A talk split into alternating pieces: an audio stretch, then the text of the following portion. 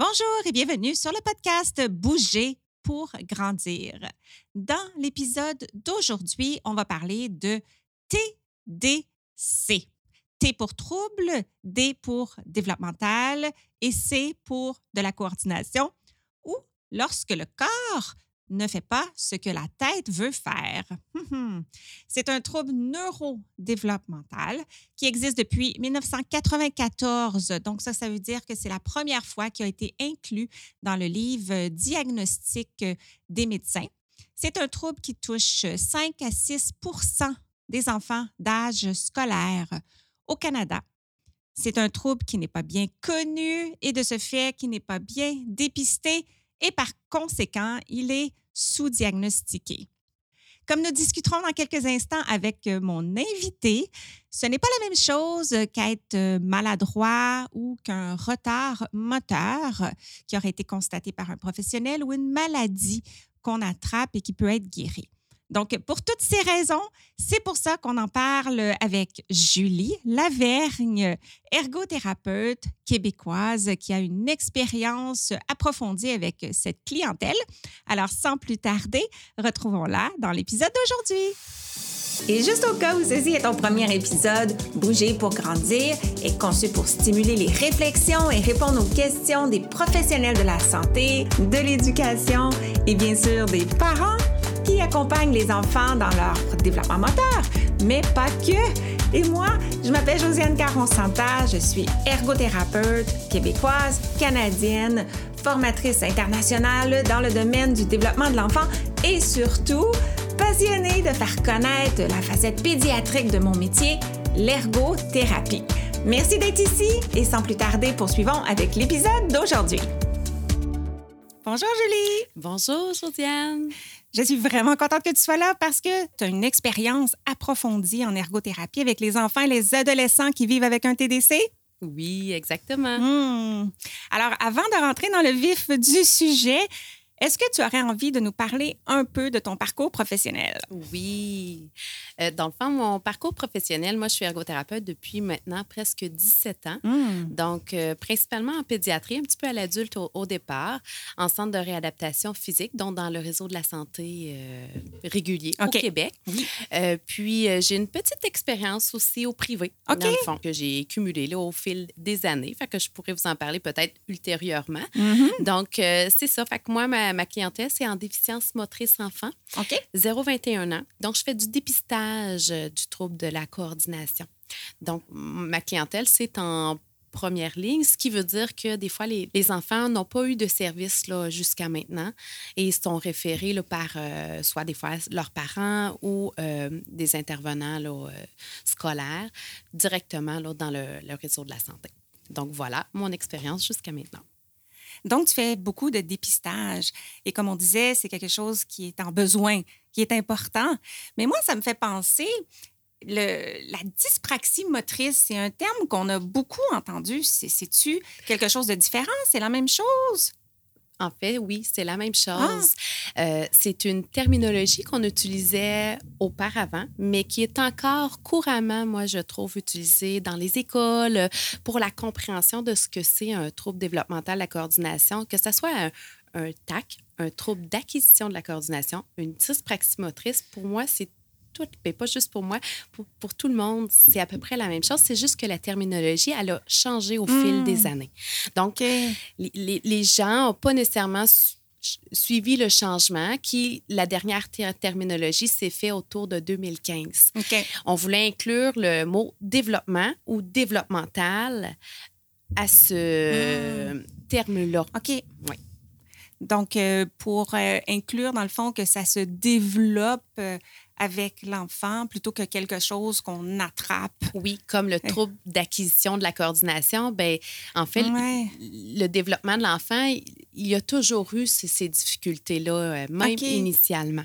Ah, Donc, c'est ça. C'est pour ça que la terminologie, c'est que la traduction de l'anglais, c'est hmm. mal faite probablement au départ. Ah, voilà. Donc, si on tombe sur de la littérature, des livres, il y en a beaucoup, où le titre euh, est la dyspraxie ou le trouble d'acquisition de la coordination, finalement, c'est la même chose et ça peut demeurer pertinent à ce trouble-là qui est encore très présent dans la société. Oui. Pour l'évaluation, pour les interventions, pour oui. Puis pour la compréhension de monsieur et madame tout le monde aussi. OK, tout à fait. Mais parlons-en, c'est quoi le TDC? Le TDC, c'est le trouble développemental de la coordination. Donc, ça va être des difficultés de coordination mm-hmm. assez importantes pour entraver les occupations, les activités significatives de la personne, dont l'enfant, l'adolescent et l'adulte. C'est quoi la différence avec juste être maladroit ou euh, un retard moteur, donc un enfant qui se développe plus lentement?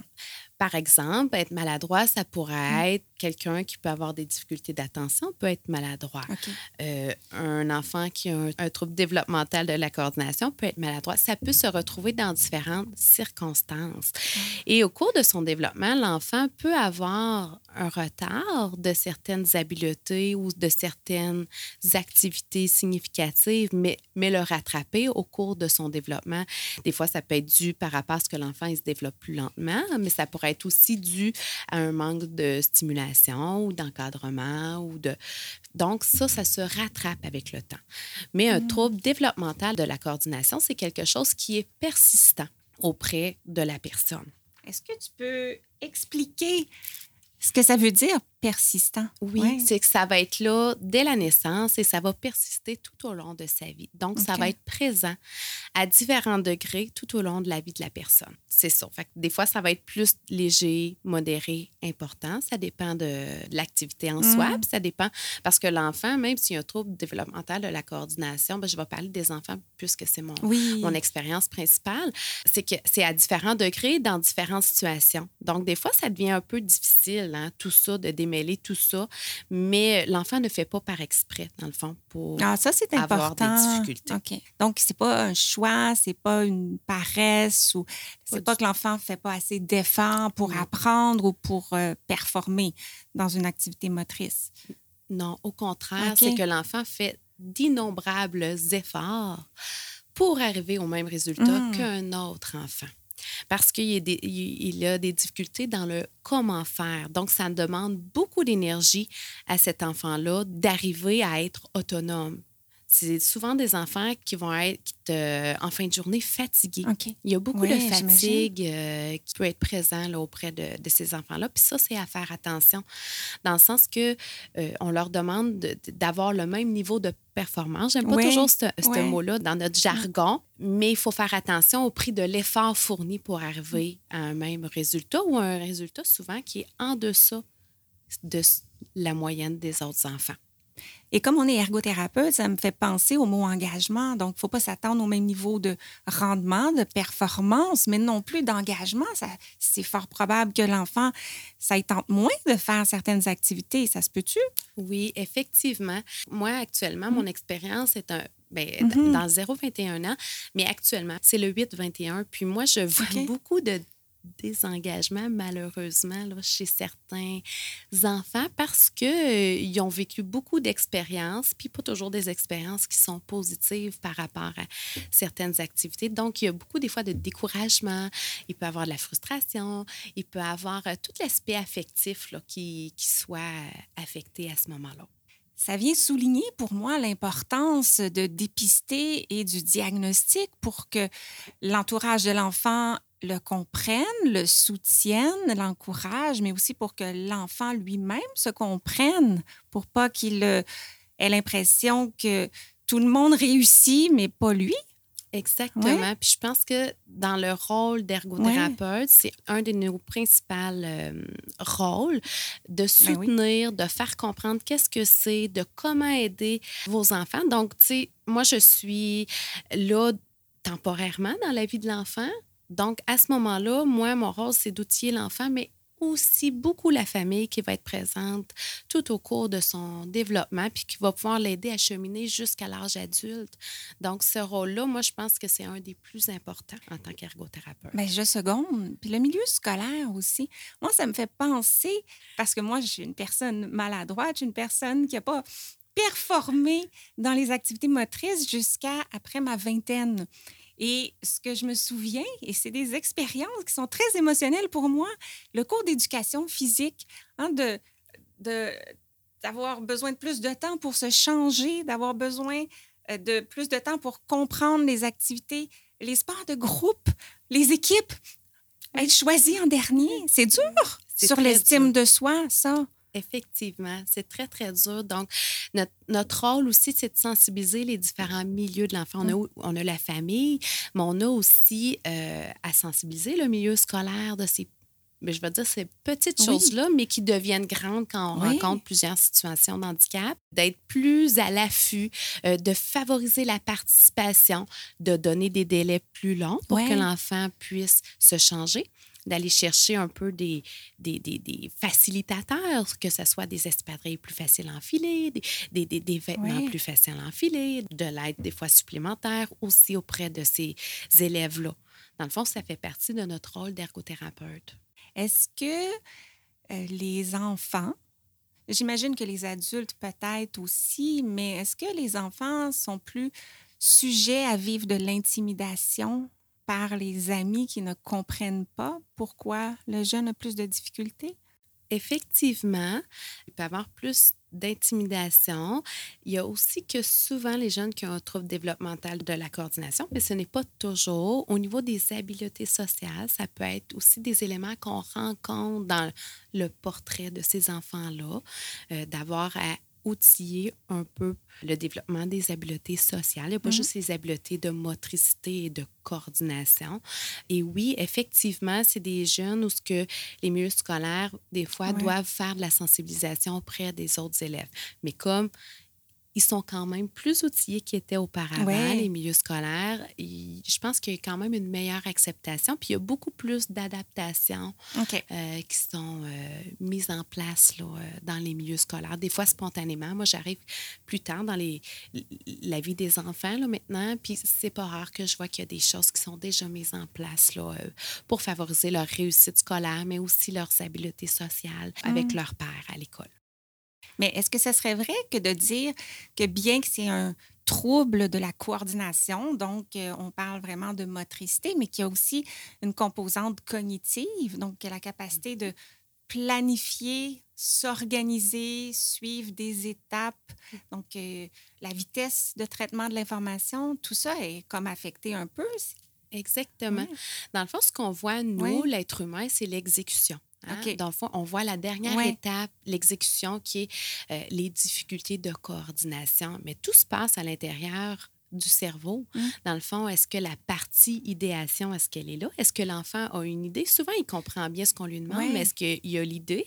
Est-ce que euh, dans l'organisation et la planification des mouvements, c'est là la majeure, la grande difficulté des enfants qui ont un trouble de coordination, c'est dans le comment faire. c'est vraiment au niveau du cerveau que ça se passe sur le plan neurodéveloppemental. Est-ce que ça peut affecter la motricité des yeux et de la bouche aussi? Oui, ah. effectivement. Ça peut affecter beaucoup de choses. Effectivement. Puis la motricité des yeux, des fois, elle, peut être pour l'ergothérapeute quand même plus difficile à évaluer, mais des fois, on peut le voir un peu quand un enfant, exemple, moi, j'évalue, je vais donner des exemples, mais j'évalue, mettons, la calligraphie, mais euh, il y a une partie qu'on a à copier des choses au niveau de la calligraphie. Bien, c'est là de se repérer dans le texte. Ça va être des choses qui sont plus difficiles dans la copie. D'abord, avoir des, des saccades mmh. euh, au niveau visuel, c'est euh, à peu près là qu'on peut le voir euh, bien, plus. On peut le voir dans d'autres mmh. activités comme juste attraper une balle. Il faut quand même avoir un bon ajustement visuel, de coordination ben visuelle à ce moment-là. Là.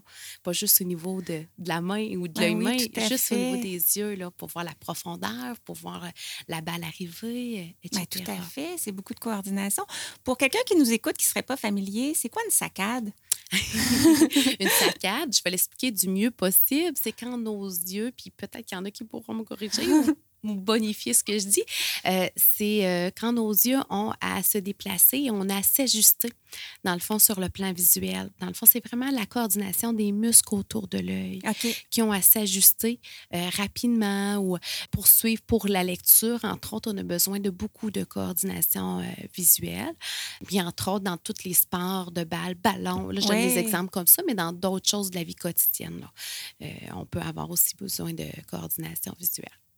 OK, donc c'est comme si les yeux doivent faire un saut qui peut être aussi petit qu'entre deux mots euh, ou deux lettres dans, dans un, mot qu'on est en train de lire, ou il y aurait les poursuites aussi, donc lorsqu'on suit une cible des yeux. Exactement. Donc, la planification de ces mouvements-là peut être affectée aussi avec tous les impacts que ça peut mener. Puis au niveau oral-moteur, est-ce que ça peut ressortir aussi? Euh, ça peut ressortir. Je le vois moins un peu dans ma pratique, je vous dirais. Mais est-ce que c'est fort probable que beaucoup d'orthophonistes reçoivent les enfants qui ont plus de difficultés au niveau oral-moteur. Hein? Mm-hmm. Effectivement. Parce qu'il existe aussi une dyspraxie verbale qui a changé de nom, lui aussi. Hein? Ta collègue orthophoniste dit pour le trouble des sons de la parole de type dyspraxie verbale. Hein? Donc, il n'y a pas qu'en ergo que les termes évoluent et changent. Ah, c'est mélangeant! oui. OK, donc, une orthophoniste, dans le fond. C'est peut-être pour ça que je dis que j'en vois pas, c'est parce qu'ils sont vus par mes pères euh, orthophonistes. Bien, tout à fait. Ou est-ce que ça se peut que ça soit au niveau de l'alimentation, puis que, étant dans le réseau public, c'est peut-être un autre département qui va recevoir les jeunes qui ont de la difficulté à coordonner les mouvements de leur bouche, de leurs lèvres, de leur langue pour euh, l'alimentation. Et de la parole aussi. Et de la hein. parole. Oui, hmm. effectivement, effectivement. OK. Donc, ça affecte tous les aspects moteurs ou possiblement, potentiellement tous les aspects moteurs de la personne. à différents niveaux. Effectivement. Ce que j'ai le goût de ramener, que tu as mentionné brièvement tout à l'heure, c'est que oui, c'est un trouble persistant, mm-hmm. mais que ce qui est toujours présent, mais à différents degrés au cours de la vie. Est-ce que c'est un trouble qui ou des manifestations qui fluctuent beaucoup d'une journée à l'autre? Est-ce qu'un enfant pourrait être euh, très, très adroit, donc le contraire de maladroit aujourd'hui, et euh, plus affecté demain ou c'est quelque chose qui est plutôt stable dans la vie euh, de tous les jours au niveau des manifestations? Bien, je crois que ça peut quand même fluctuer d'une journée à l'autre. Si on parlait, mettons, qu'un enfant euh, pouvait être fatigué, moi, je pense qu'un enfant est fatigué, euh, ces difficultés de coordination vont peut-être être se manifester de façon plus importante. Et comme on parle que c'est souvent des enfants qui ont une certaine fatigue, puis même des fois qui sont très fatigués, je crois que leur performance ou leur, mmh. leur niveau d'autonomie peut fluctuer d'une journée à l'autre. Puis il y a tout l'aspect que je parlais un petit peu euh, affectif aussi. Mmh qui peut jouer un rôle dans la participation aux occupations qui peut fluctuer euh, d'une journée à l'autre. Moi, c'est ça, je vous parle des fois d'un des, enfants un petit peu plus vieux, des fois dans, mon, dans mes images. Mais si je regarde autour de 5, 6 ans, 7 ans, c'est aussi ça, je crois, dans le fond. Puis il ne faut pas oublier qu'à ces âges-là, il y a beaucoup d'activités qui nécessitent des habiletés motrices. Donc, parce que ça prend plus de concentration. Si je suis plus fatiguée, c'est plus difficile de performer. Et parce que, d'une manière générale, ça me demande beaucoup et que je n'ai pas le, la rétroaction de succès, même si je mets beaucoup mm-hmm. d'efforts, ça se peut que j'aie moins le goût de faire de l'effort. Parce que même si je me force, par exemple, dans l'écriture, euh, ça se peut qu'on me dise c'est pas mm. encore assez lisible ou assez rapide et que là, je m'engage moins dans l'activité. Exactement, oui. Hein, de la préservation de, de, mes ressources. Oui, principe de mmh. conservation d'énergie. Hein? Oui, phénomène mmh. naturel euh, mmh. à, tout âge. Effectivement. J'aurais le goût qu'on parle de diagnostic. Oui. Les, les critères diagnostiques, est-ce que tu peux nous les donner? Qu'est-ce que ça prend pour recevoir, pour qu'un enfant soit confirmé ayant un diagnostic de trouble développemental de la coordination? Oui.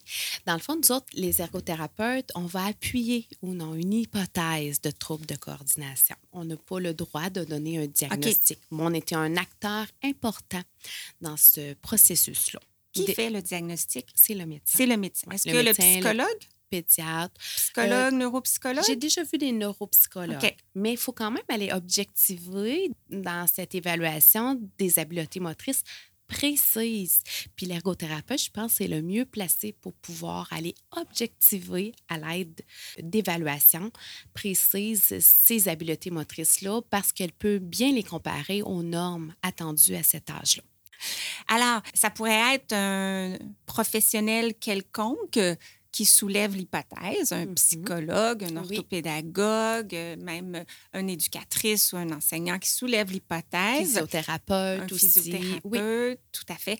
Et au bout du compte, c'est un médecin, peut-être un neuropsychologue qui va mettre le diagnostic, mais entre les deux, l'implication de l'ergothérapeute, du physiothérapeute, de l'orthophoniste, euh, fort probablement aussi, sont nécessaires pour objectiver euh, la qualité. Oui, effectivement. De, la motricité. Ben, effectivement, la qualité de la motricité, mais aussi, faut avoir une atteinte importante dans les occupations. Donc, c'est l'ergothérapeute. Ben, je dis c'est l'ergothérapeute. Ça arrive très fréquemment, là, que c'est l'ergothérapeute, qui va faire le lien entre les habiletés motrices qui sont sous les normes ou sous les attentes d'un enfant de cet âge-là, qui va faire le lien avec les occupations. Et l'ergothérapeute va être, entre autres, capable aussi d'aller voir l'histoire de développement. Ah, ben c'est très important d'aller voir ben, le médecin aussi, là, de façon euh, plus médicale aussi, mais d'aller voir comment l'enfant s'est développé, parce que c'est très rare qu'on arrive à deux ans et dire, hum, je pense qu'il y, a un trouble de, de, coordination. L'enfant est encore dans l'exploration, dans euh, le développement de ses habiletés. Euh, motrices de façon générale. Donc, ça se fait un peu plus tard qu'on voit qu'il y a un petit décalage dans cette sphère-là et qu'il y a quand même au niveau de l'autonomie une atteinte qui est visible. Le médecin, lui, va aller aussi éliminer toute autre cause possible. Donc, lui, cette partie-là, c'est important qu'il le fasse. S'il n'y a pas quelque mm-hmm. chose de neurologique plus franc ou plus une autre maladie, dans le fond, qui est, qui est là, dans le fond. OK.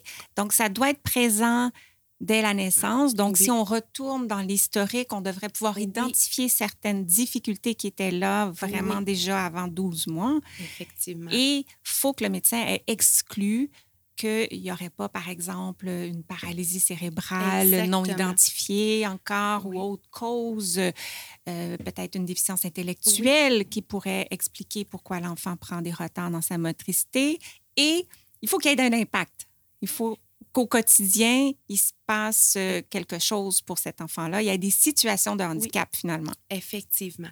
Puis moi, je vous dirais, parce que tu dis, ben, dans 0-12 mois, on va voir des manifestations, mais dans le concret, mettons, de, la mm-hmm. vie d'une ergo, moi, je retourne dans l'histoire de développement, puis je vois, tu sais, les parents ne sont pas nécessairement capables de nous rappeler dans 0-12 mois qu'il y a vraiment souvent quelque chose. OK. Souvent, moi, je trouve que les premières manifestations, puis là, c'est plus mon expérience clinique que, que, la littérature, là, euh, c'est beaucoup l'intégration euh, à la maternelle, à l'école, où il y a beaucoup, beaucoup d'expériences motrices nécessaires et, euh, dans le quotidien de l'enfant et des expériences de coordination motrice qui se complexifie avec l'âge, c'est souvent là que ça va transparaître et qu'il y a, un décalage qui se fait. Donc, rendu là, on a besoin d'une bonne motricité fine. Hein, tenir un crayon, coordonner nos deux mains, utiliser des ciseaux. Et parce que ces activités-là sont plus complexes et, je vais dire, exigées, ça fait partie mm. de ce qu'on fait. À ce moment-là, l'enfant est plus confronté parce que, étant plus jeune, si c'était difficile, peut-être que ses intérêts ont gravité vers euh, euh, des activités dans lesquelles il était plus à l'aise, donc mm-hmm. ça apparaît moins. Mais je trouve ça important d'en parler parce que ça me paraît dommage que ça soit seulement lorsque l'enfant arrive euh, à la maternelle qu'on reconnaisse parce qu'on on mm-hmm. aurait peut-être pu accompagner son développement, aider son entourage à le comprendre si on avait reconnu des indices plus tôt. Effectivement.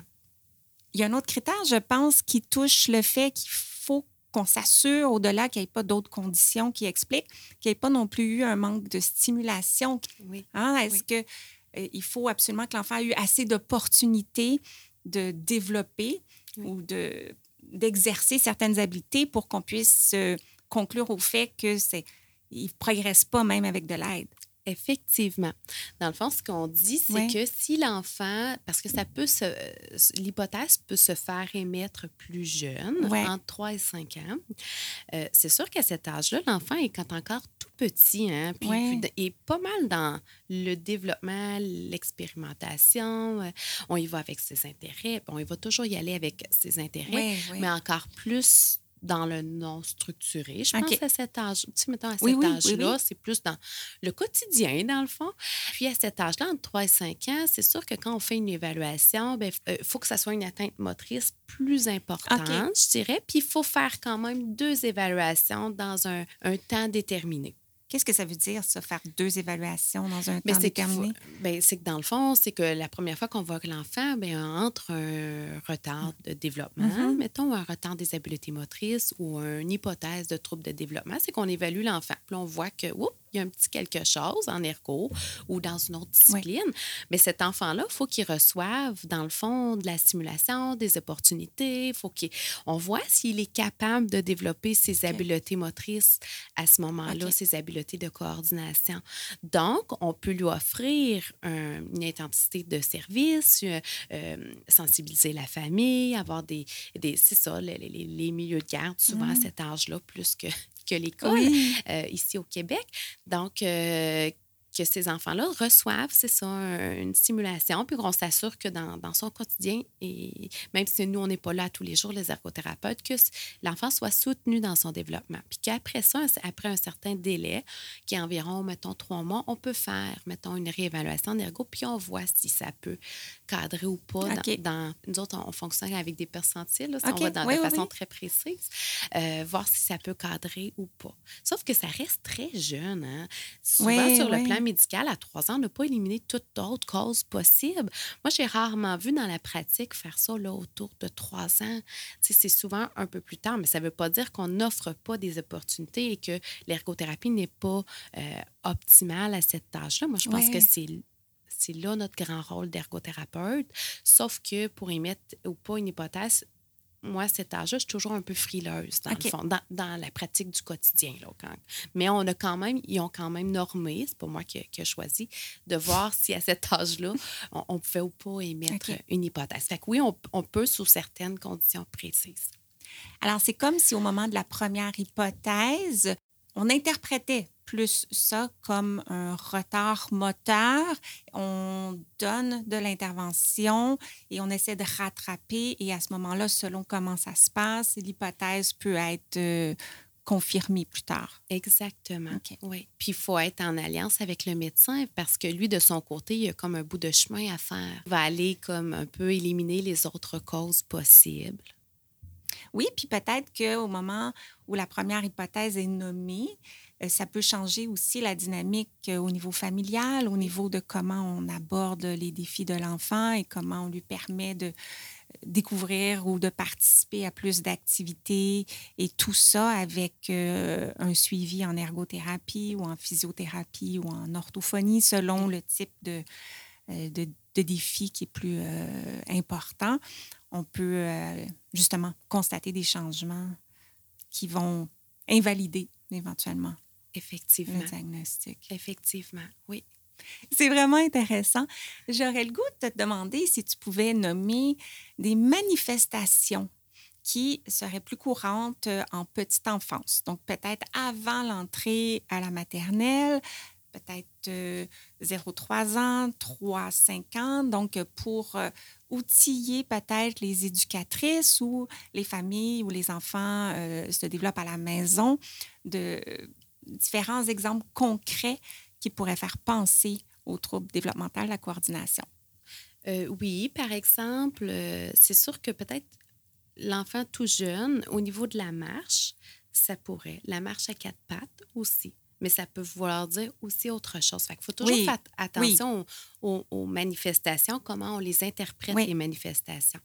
Donc, moi, c'est des petits drapeaux. Puis là, après ça, je vois, tu sais, s'il y a lieu de s'inquiéter ou pas. Parce que c'est pas parce qu'un enfant n'a pas marché à quatre pattes qu'il va avoir nécessairement toujours un impact. Il faut voir après. Oui. oui. Mais ça peut être un petit drapeau. Euh, c'est sûr qu'après ça, au niveau de. Euh, peut-être autour de l'âge de trois ans, mettons, au niveau de l'habillage, ça se pourrait qu'on voit des éléments. euh, pour que l'enfant apprenne à s'habiller tout seul. Là, on voit c'est qu'une activité qui, se, qui nous paraît très simple en tant qu'adulte, mais qui, qui, se complexifie dans le fond pour euh, les enfants. Ensuite de ça, je pourrais dire, au niveau, mettons, de la garderie, c'est sûr qu'ils commencent à avoir certaines routines. Ça peut être des enfants qui peuvent avoir des difficultés à suivre, à s'organiser pour faire les routines parce que c'est peut-être des fois un peu plus imposé qu'à la maison, parce mm-hmm. que le temps est plus libre. Euh, dans certaines garderies, tout ça, il y, a, bon, il y a une certaine routine de groupe qui s'installe. Ça peut être des enfants que ça peut être des manifestations comme ça. Ça pourrait être un enfant qu'on voit que quand on lui donne une consigne, il ne va pas nécessairement la faire. On ne sait pas exactement pourquoi, mais ça peut être dans le comment faire qu'il ne sait pas. Ça ne veut pas dire qu'il ne comprend pas bien, mais dans l'exécution, comme exemple, euh, d'aller se laver les mains. Est-ce que ça pourrait être des éléments là, qui, se, qui se voient euh, chez l'enfant? Il pourrait être comme plus propice à regarder les autres avant de faire. Exactement. Et, pas juste à l'enfance, à la petite enfance. Toute sa vie, ça va être une stratégie souvent. Euh, même dans les cours d'éducation physique que tu nommais tout à l'heure. Là, mm. je vais un petit peu plus loin, mais ce que tu nommes comme stratégie, oui, de regarder les autres comment faire, c'est une bonne euh, stratégie. Puis c'est souvent peut-être une stratégie que l'enfant va développer lui-même. Alors, je, trouve ça intéressant parce que de permettre à l'enfant de faire ça, c'est c'est pas juste une manifestation qu'il faut surmonter, mais c'est de euh, l'encourager à regarder les autres pour ensuite s'essayer et à ce moment-là, de ne pas le brusquer. Mm-hmm. Effectivement. C'est sûr qu'après ça, les autres manifestations, c'est sûr qu'à la, mettons, à la garderie, il pourrait y avoir toute l'expérimentation des différents outils hein, qu'on va rencontrer en milieu scolaire. Mais à cette phase-là du développement, souvent, sont encore beaucoup dans l'expérimentation. Puis c'est correct. normal. Ils sont dans le plaisir. Puis ça, ça va être important. Euh, c'est important la petite enfance, mais c'est important tout au long de la vie de l'enfant de garder le plaisir là, dans dans ce qu'on va lui proposer, là, dans ses intérêts. Mais je trouve ça le fun que tu parles. Je trouve ça le fun que tu parles de plaisir. Parce que si l'enfant a du plaisir, il est engagé, mm-hmm. même s'il prend un petit peu plus de temps, même si mm. euh, ses apprentissages semblent plus lents, c'est quand même euh, un bon indice qu'il est sur la bonne voie et qu'on peut patienter peut-être avant de, soulever ça comme hypothèse, parce que chaque enfant se développe à son propre rythme. Mais lorsqu'on voit un enfant qui commence à, refuser ou à pas vouloir participer à ces activités-là avec outils, le drapeau il peut être un peu là, jaune, il peut devenir un peu plus orange au niveau de nos observations comme, comme adultes. Exactement. Sans, sans obliger l'enfant, dans le fond. Il faut un peu apprendre à le découvrir pour voir qu'est-ce qui l'intéresse pour faciliter mm-hmm. son engagement éventuellement. Puis voir, est-ce que c'est juste un retard ou ça peut être autre chose? Je trouve, ça, je trouve ça bien de penser à cet aspect-là. Il y a quelque chose que je dis souvent dans mon quotidien qui est lorsqu'il n'y a pas de motivation, il n'y a pas de fonction et que je pense que le, drapeau jaune à surveiller le plus euh, au niveau de la petite enfance, c'est l'engagement puis la motivation de l'enfant pour les activités parce que si elle n'est pas là, ça veut dire qu'il y a quelque chose qui surcharge l'enfant dans l'activité. Ça peut être autre chose mm-hmm. définitivement qu'un retard moteur ou un TDC, mais ça vaut vraiment la peine de, se poser, puis d'observer, puis d'essayer de comprendre qu'est-ce qui se passe.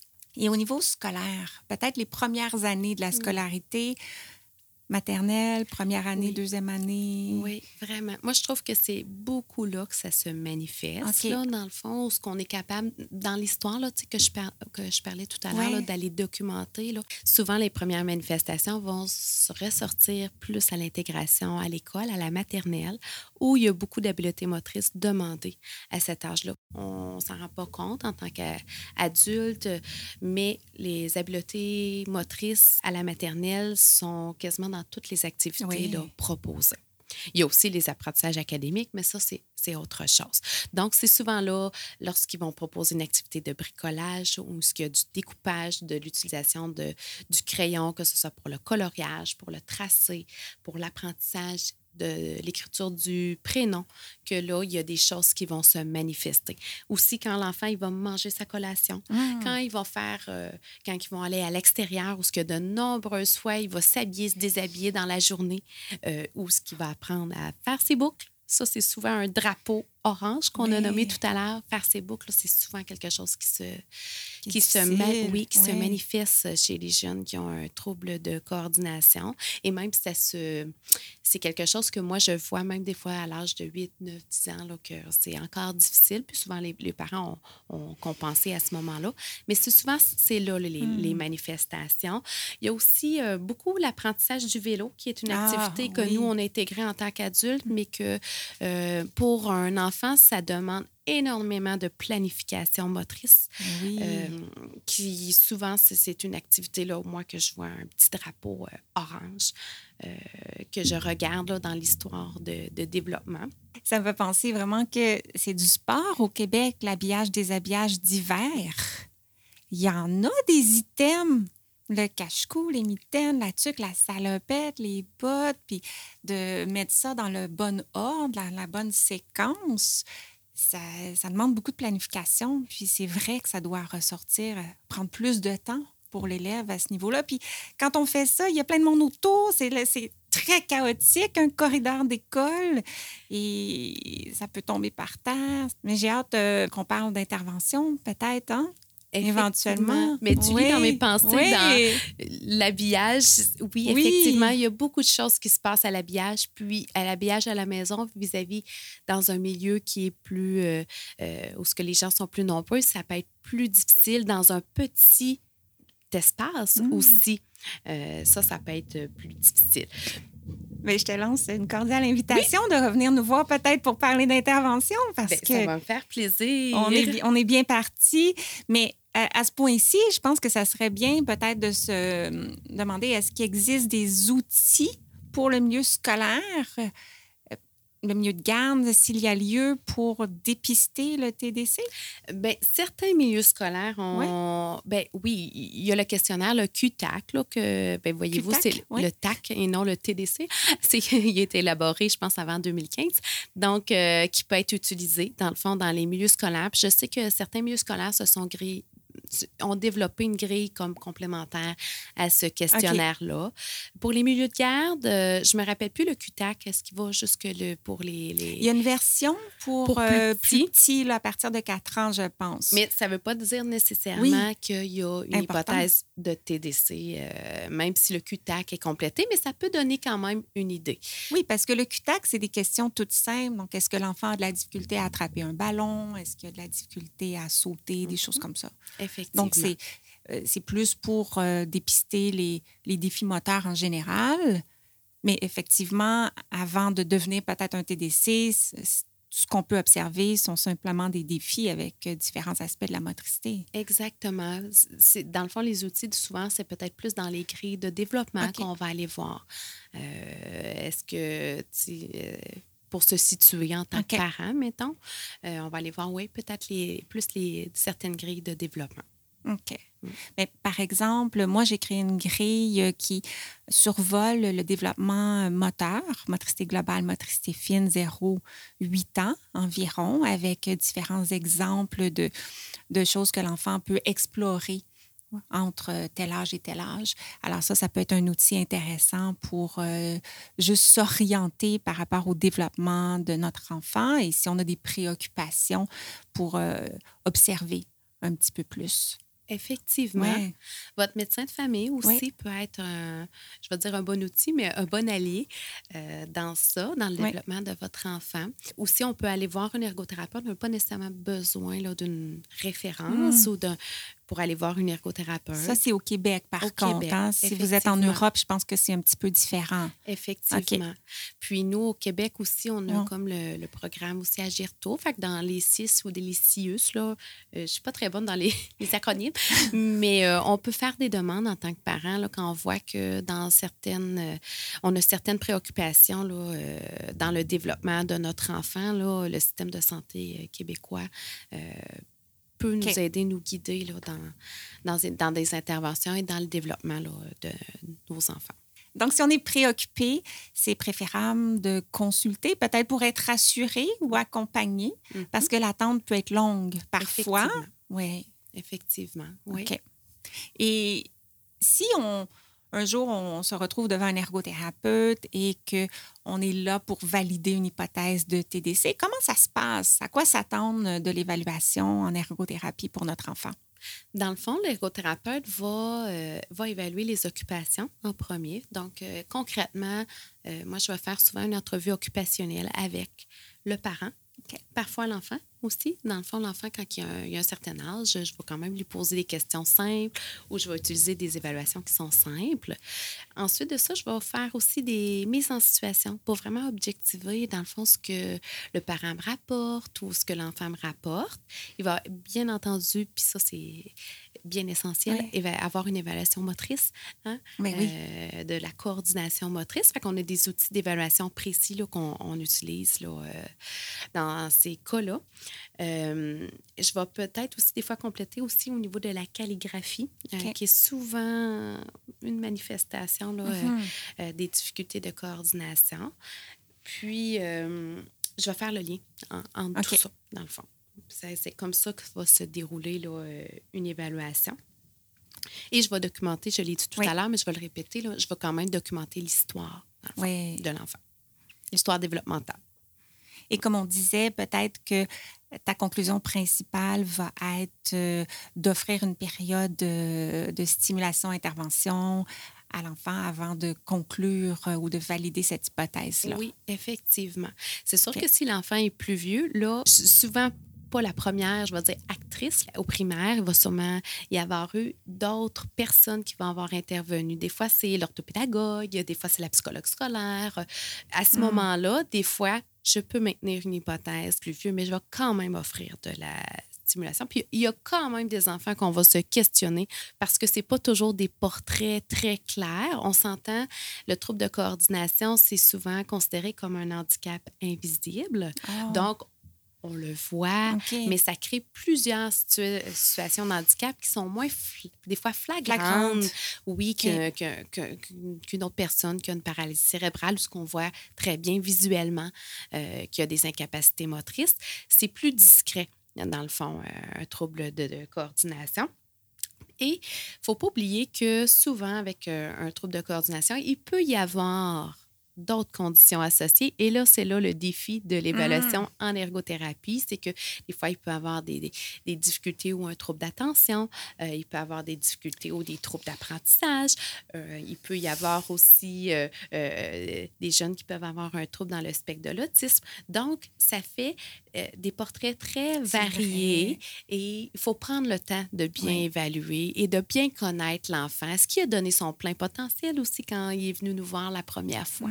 Donc, c'est ça notre rôle d'ergothérapeute, c'est que c'est pas toujours simple d'évaluer. Là. Euh, on en parle tout à l'heure comme si c'était si simple, mais il y a des enfants avec lesquels que c'est plus euh, pur qu'on peut dire qu'on va vraiment voir que l'hypothèse, on la soutient dès les, les, les premières rencontres. Mais il y en a d'autres qu'on va se dire, bien, il faut se donner du temps pour apprendre à connaître cet enfant-là, puis voir qu'est-ce qui ressort le plus au fil des rencontres. Et surtout quand on le fait en bas âge. Moi, en bas âge, il mmh, mmh. faut vraiment faire plus attention, je pense, à nos, euh, nos évaluations en ergothérapie. Voilà. Wow!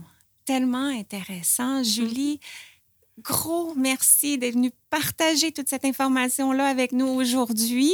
Et je te réinvite, c'est garanti, pour parler d'intervention, aspects pratico-pratiques pour euh, accompagner l'enfant dans son quotidien. Et ça me fait plaisir, Josiane. À bientôt, bye! À bientôt! Merci d'avoir écouté et à bientôt pour notre prochain épisode. Et d'ici là, vous pouvez me retrouver quotidiennement sur les réseaux sociaux consulter mon blog et profiter de mes ressources gratuites en joignant ma communauté au josianecaronsanta.com guide. Le podcast Bouger pour grandir est une production de l'Académie de formation JCSI, des formations en ligne sur le développement et fonctionnement de l'enfant de la perspective de l'ergothérapie. C'est tout pour cet épisode et sur ce, je vous dis à très très bientôt pour continuer à parler d'ergo. Bye!